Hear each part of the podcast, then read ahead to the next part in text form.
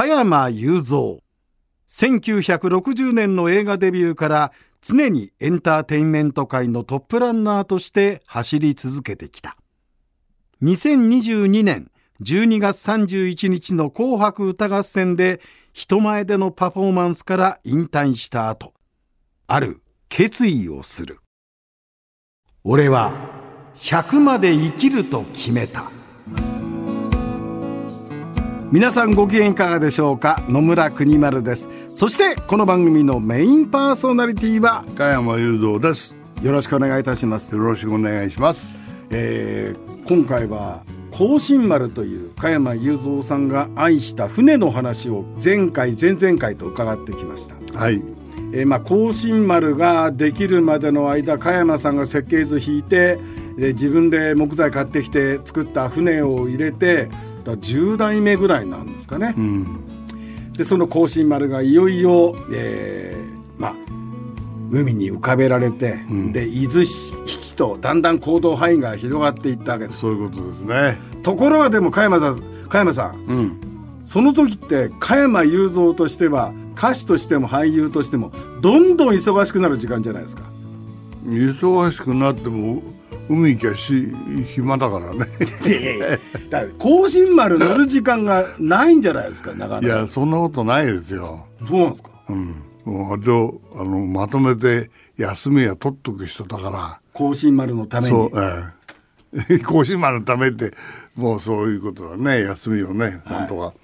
い、だから面白いのはもう最初に仕事をやるって言っても、えー、休みはこれだけいただきたいんですけどって初めからさ、うん休みの日は先に決めるわけよ。それで仕事これ空いてるとこに仕事を取る？そういうねずうずうしいことをね交渉したんだね。その当時の、まあ、プロデューサー藤本真澄さんっていう人がね東宝の大プロデューサー。そう大プロデューサー、はい、よく僕の言うこと聞いてくれたなと思いますよ。仕事優先じゃないんだ。まずは海優先 まあまあ海優先あるいはまあご家族優先ということなんでしょうけども、うん、初代甲信丸はどのぐらいの間海にいたんですか？何年か乗ったか、はい、どのぐらいのなん、うん、その長さちょっと分かんないんですけど、うん、えー、っとねその次の船ができる時にその前の船をね、うん、あのこれもらってくれよって言って人にあげたことがあるんですよね。初代甲信丸。あそうそうそう。するともらってくれたやつがいる、うん、であの金ないけどって誰が金くれって言ったよって言って「ただでいいんですか?」って言うから「ああいいだろう」って「いいよ」って「まあいいよ」持ってってくれるのかよって「ああいいよ」って言って持ってってもらったのでその次はあったからさもうその次の船のことしか頭の中ないからね。初代が長さ13メートルぐらいの立派なクルーザーです、うん、そうそうそう。上げちゃったんだ。上げちゃった。だってね木造船ってのどんどん老朽化するんだよね。まあ、そりゃそうだでもあ。れですよお父上の上原健さんがドーンと息子のために 当時の昭和30年代のお金ですけど、うん、1600万円をドーンと出してくれたわけでしょ。でもその船を上げちゃいました。でも加山さんの中には二代目甲信丸というプランが着々とこう出来上がってるんですよね。本当にわがままだったね。どうしようもないと思うんだけど、親父もよくね、そういうの許してくれたりさ、うん、うん、親父には感謝だね。二代目甲信丸もちろん設計図は加山さんが自らお書きになったと思うんです。うんうんうん、で初代が13メートルの船です。うん、やっぱ二代目を大きくしたいですよね。そうね。もっと遠くに行くために。そうだからやっぱり、えー、うん。まあ部屋がいくつもあるようなね。はいはい。2代目は結局 V バースまで入れると 4, 4つぐらい部屋があってね。であのオーナーズルームがあって、うん、それでサロンがあって、うん、それから下へ降りていくとクルー寝るところがあって、うん、で V バース行くとお客さん寝たりなんかできるように、まあ、結構大きくなってね相当ですよね、うん、それこそモナコの海岸あたりにいるような。いやそんなルクサ ルクサまあ激しいそうね。まあちょっと日本じゃないよねあんまりね。2代目が視野に入ってきて、うんうん、で2代目ができました、うん、で2代目に当然加山雄三さんは飽き足らず、うん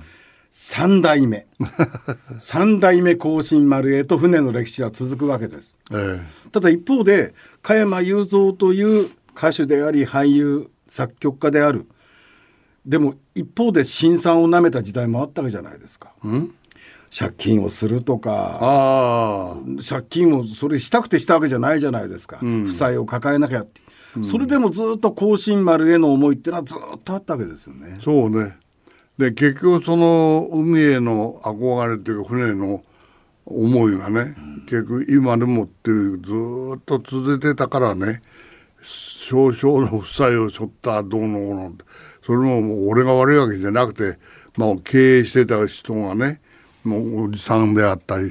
でうちの親父が人と絡んで絡んでた。で俺もちょっと絡んでただからそういう名前を利用されたなっていう気持ちの方が強かったからさ。だからまあ何あったって言ったら俺結局船のことしか考えてないから なな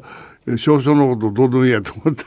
でもといいかい莫大な負債を抱えていながら、以前ね加山さん番組に出ていただいた時には、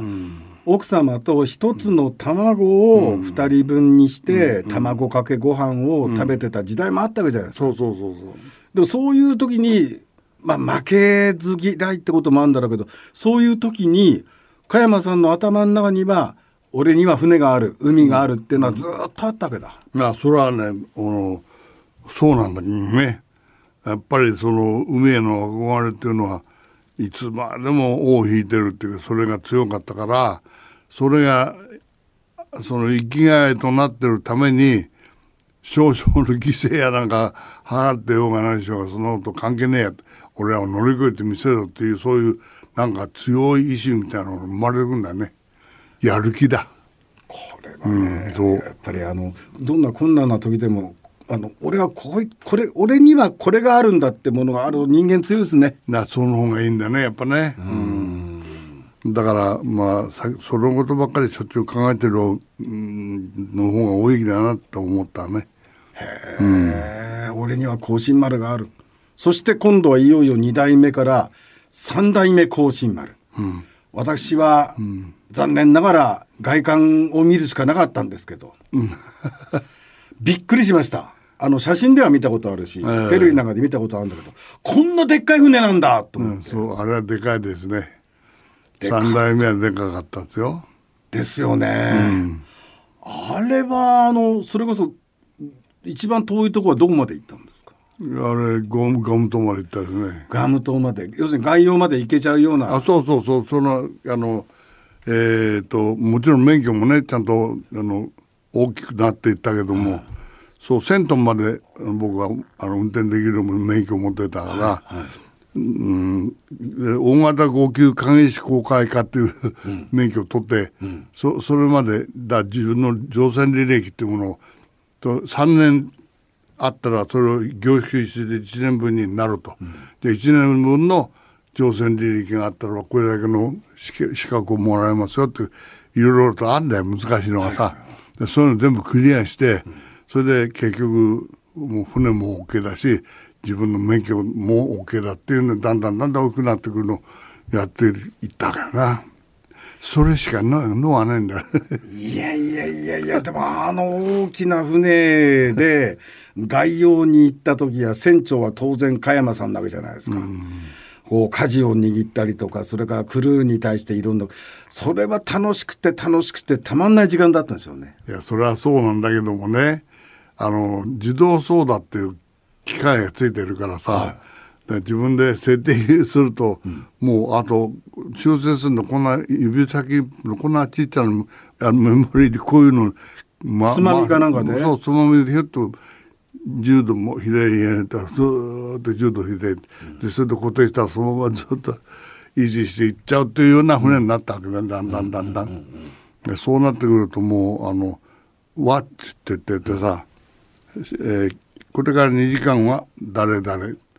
その後の2時間は誰々って4人乗ってればそれを交代にすると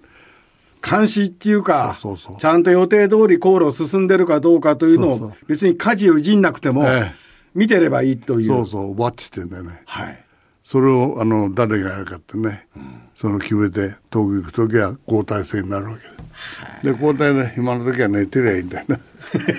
そうそうですよね。そうえでもその三第三世代っていうか、三代目の甲信丸で外洋に行った時の加山さんの胸の高鳴りってどうだったんですか？それはもうさもうなんか夢のようだね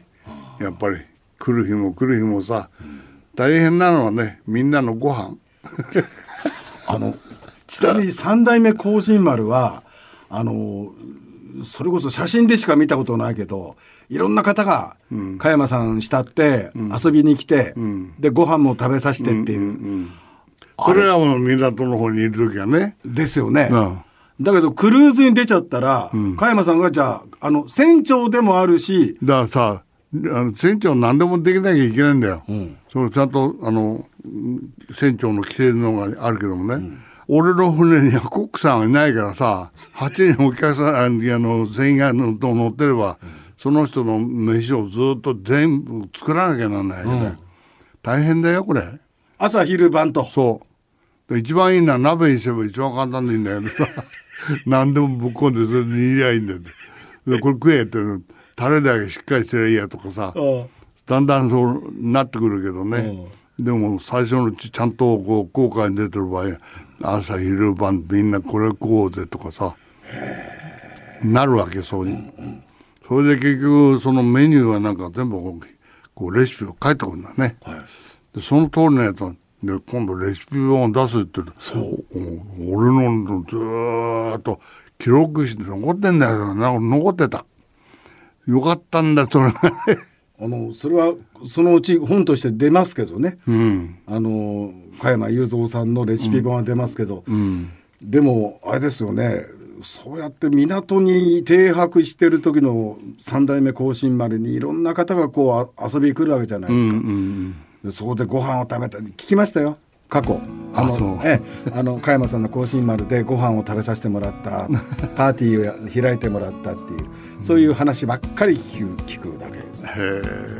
これ堂ヶ島に行った時も当然甲信丸ねあの堂ヶ島の加山雄三ミュージアムで番組中継した時は、じゃあ夕飯はひょっとすると甲信丸で食えるんじゃないかと思って番組終わって撤収する時に「加山さん夕飯」っつったら「おいい店教えてやるよ」って言って。